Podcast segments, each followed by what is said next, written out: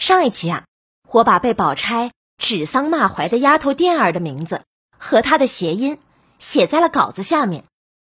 播出以后呢，又有人来问说怎么看不到啊？哎，我好难呀！有些重复话呀说多了，有些人不爱听；有时呢，不每一集说到吧，又有些人说不知道，这就叫众口难调吧。但是《红楼梦》啊。我们的播讲已经快两百集了，资料放在哪里呢？听到这儿的朋友，但凡留些心，就应该早记得了呀。这里呢，我再说一遍方法吧。基本上啊，我都会把一些资料放在我的微信公众号“米德故事”上，每集的下面，包括一些文稿、诗句、图片等等。你如果想要看一看，就在我的微信公众号。对话框中输入《红楼梦》三个字，记住，就三个字哈，不要加任何符号和多余的字，这样已经播讲过的所有目录就会弹出来，要看哪一集就看哪一集就好了。现在言归正传吧。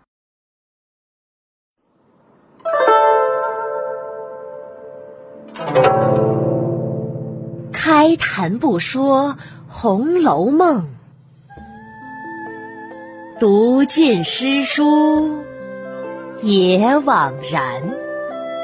我是一米，一米讲红楼，现在开讲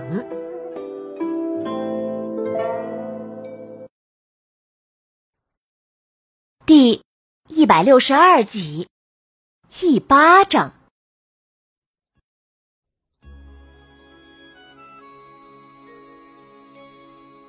上一集啊，讲到宝玉因为被宝钗暗讽了几句，心中不快，闷闷不乐的离开了贾母，自己一个人呢走了出来。这个时节呀，正是夏季，夜短昼长，大白天的吃过早饭，整个府里都静悄悄的，没有人。各房中的主仆因为吓困。都在各自房中午休呢。宝玉呢，背着手，漫无目的的走着。走到一处，一处不见人，又来到一处，还是鸦雀无声。宝玉呀，往西走过了穿堂，看到了凤姐儿的院落。走过她院门前，只见院门是掩着的。宝玉呀。刚想进去逛逛，又停住了脚步。他是知道凤姐儿平常生活规律的，知道凤姐儿啊，一到了天热，午间那是一定要歇一个时辰的，这时候进去就不方便了。宝玉想了想，扭头走了，进了角门，来到了王夫人的上房内。只见外间有几个丫头。手里拿着针线，都在打盹儿呢。宝玉呀，放轻了脚步，进了里间。王夫人在里间凉榻上躺着睡着了，金钏儿呢，坐在她旁边，一边垂着腿，一边也是闭着眼在打盹儿呢。宝玉呀，轻轻的走到跟前，见金钏头一点一点的。耳朵上戴的坠儿呢，也是一摇一摇的。宝玉呀，心中暗笑，用手把金钏耳朵上戴的那个坠子轻轻的一捏。金钏睁开了眼，见是宝玉，就冲他一笑。宝玉悄悄的笑着问：“嘿嘿嘿嘿，就困成这样子了？”金钏抿嘴又一笑，摆摆手。意思是让宝玉出去，然后仍是合上眼，给王夫人捶着腿。宝玉见金钏红润的嘴唇，好似一双娇艳的花瓣，两个嘴角隐约挂着一丝笑意。宝玉呢，就有些恋恋不舍了。悄悄的探头来瞧，见母亲王夫人合着眼。呼吸平稳，宝玉呀，胆子就大了，伸手从身边荷包里一掏，从里面拈出一粒香雪润金丹来。这是一种夏天消暑、清火的丸药。宝玉拿着药，吹了一吹，便向金钏嘴里一送。金钏呢，并不睁眼，只管擒住了，含在嘴唇间。宝玉呀，心思大动，上来便拉着金钏的小手，悄悄的笑着：“嘿嘿嘿我明日向太太要你。”你到我房里来吧，咱们在一起。金钏啊，不答话。宝玉又忙说：“不然，等会儿太太醒了，我就向太太要你。”金钏啊，这才睁开眼，将宝玉一推，轻轻笑着：“ 你忙什么？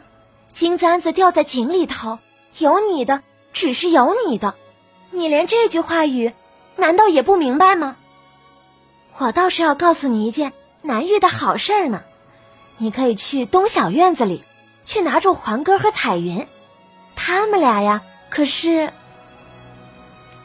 金钏儿还没说完呢，宝玉就笑着打断：“ 我可不管他们，我只守着你。”哗啦一声，忽然，只见王夫人翻身起来。照着金钏脸上，啪的就打了个大嘴巴子，指着骂：“哎呀，下作的小娼妇，好好的爷们儿都叫你们给教坏了。”宝玉见母亲起来了，三十六计走为上计，一溜烟儿的跑的就不见了人影。金钏半边脸被打得通红，火辣辣的。但是，一声也不敢言语。外间的众丫头听见动静，知道王夫人醒了，都忙进来伺候。王夫人一指金钏的妹妹玉钏，去，把你妈叫来，让她把你姐姐带出去。金钏听了，忙跪下哭了起来：“太太，我我再也不敢了。”太太要打要骂，只管发落我，只是别叫我出去，就是天恩了。我跟了太太十来年了，这会子如果被撵了出去，我哪里还有脸见人呢？黄夫人固然是个宽仁慈厚的人，从来不曾打过丫头们一下，今儿。忽见金钏做了如此无耻之事，这是他平生最恨的，所以才气不过，打了一下，骂了几句。此时啊，面对金钏的苦苦哀求，王夫人仍是不愿意改变主意，不肯再收留金钏了。到底最后啊，把金钏的母亲白老的媳妇叫来，让她把金钏领走了。那金钏含羞忍辱的出去了，不在话下。再来说宝玉，他从母亲的房中跑出来以后，觉得无聊，忙进了大观园里来。只见烈日当空，园中密密层层的枝叶挡住了在天上的骄阳，树荫丛丛，树枝上传来马耳的蝉声。除了蝉鸣，一点儿人声都没有。这情景啊，让宝玉刚才紧张的心情放松了下来。他放慢了脚步，悠闲的逛着。刚到了蔷薇花架，只听隔着蔷薇花架那边传来人的哽咽之声。宝玉呀，心中疑惑：哎，谁在这儿？伤心哭泣呢，他便站住了细听，果然，架下那边有人在呜呜咽咽的。如今呐，是五月夏天，那蔷薇正是花叶茂盛之时。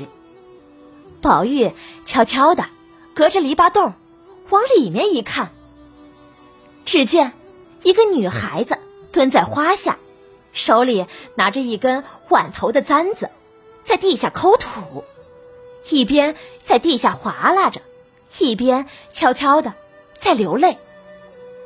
宝玉心中想：难道这也是个痴丫头，又像平儿一样来葬花不成？想着呀。宝玉就仔细来看，这个女孩到底是谁？看这女孩子面生，不像是园中服侍的丫鬟，倒像是那十二个学戏女孩子之中的，却辨不出她是演生、旦、净、丑哪一个角色的。宝玉呀，虽不认得这个女孩子是谁，可留神细一看，只见。这女孩子皱着眉头，眼波流动，容貌秀美，身材苗条，袅袅婷婷。嗨，这神色之间呐，竟然有林黛玉之态。宝玉哪里还舍得离去呀？痴痴的看着，看了看，又暗笑。如果他也是来葬花的，那可真是。东施效颦了，不但不新奇，反而有些让人讨厌了。这样想着，宝玉便要准备叫那女孩子说：“你不用跟着林姑娘学了。”话还没出口呢，他又猛然住了口，伸了伸舌头，拍了拍胸口，暗叫一声：“哦，万幸万幸，幸亏没有喊。”不然又要莽撞了。今儿已经说错了两次话，平儿也生气了，宝钗也多心了。这次再说错话，又得罪人，就更没意思了。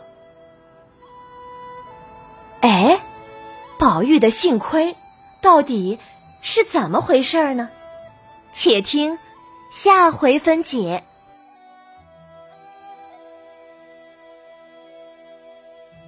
本集中啊。金钏的一个巴掌，让不少人都要骂宝玉少爷，骂他作为一个男人没有担当，惹了祸呢，拍屁股就跑了，留下一个女孩子独自承受后果。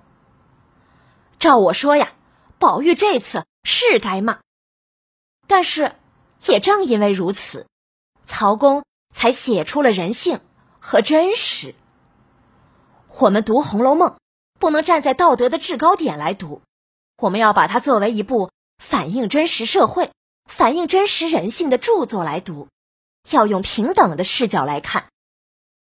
此时的贾宝玉才十几岁，他碰到这事儿，有这种反应是很真实的。也有人说，宝玉就是个小色鬼，和黛玉谈着恋爱，还看呆了宝钗雪白的臂膀。又调戏着金钏儿，紧接着就在看吃了这个唱戏的女孩子。这里呀，我就要为宝玉辩解一下了。在宝玉梦游太虚幻境的时候，警幻仙姑就说过，宝玉是天下古今第一的淫人也。关于“淫人”一词的意思，我们不再多说了，反正不叫色鬼。大家如果忘记了，可以再去听听第三十三集。而且前几集我们也说过脂砚斋的点评，可知玉兄除品外，俱是行云流水。宝玉呀，作为一个正常的男人，看到美女，心中有欲念，那是正常的。毕竟曹公写的也不是。不食人间烟火的偶像小说呀，我想就是放在现在，每个男人看到美女，心中也有心弦被波动的感觉吧。还是那句话，我们不要以道德卫士的身份来阅读小说。说完这个呀，咱们再来分析一下，王夫人为什么会如此生气呢？宝玉和丫头们。习惯性的调笑，我想王夫人是心知肚明的。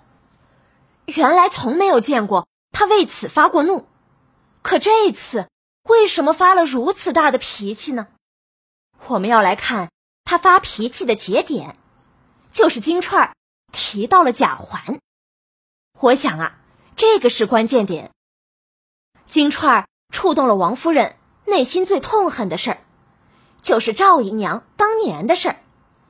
我推断，赵姨娘本来应该也是个丫鬟，正是她以美色征服了贾政，才升为姨娘的。金钏呢，一提贾环的事儿，王夫人不由得想到贾政和赵姨娘的事儿，所以呀，才会如此的大发雷霆。他气的不单单是金钏而是赵姨娘。最后啊，我们来解释一下金钏说的那一句话：“金簪子掉在井里头，有你的只是有你的的意思。”这是句歇后语，意思就是金簪子掉在井里头，能跑到哪里去呢？早晚。不都还是你的吗？该得到的东西总会得到的。好了，本集呢我们就说到这里吧。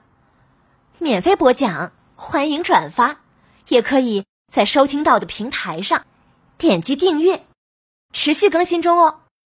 晚安了，再见。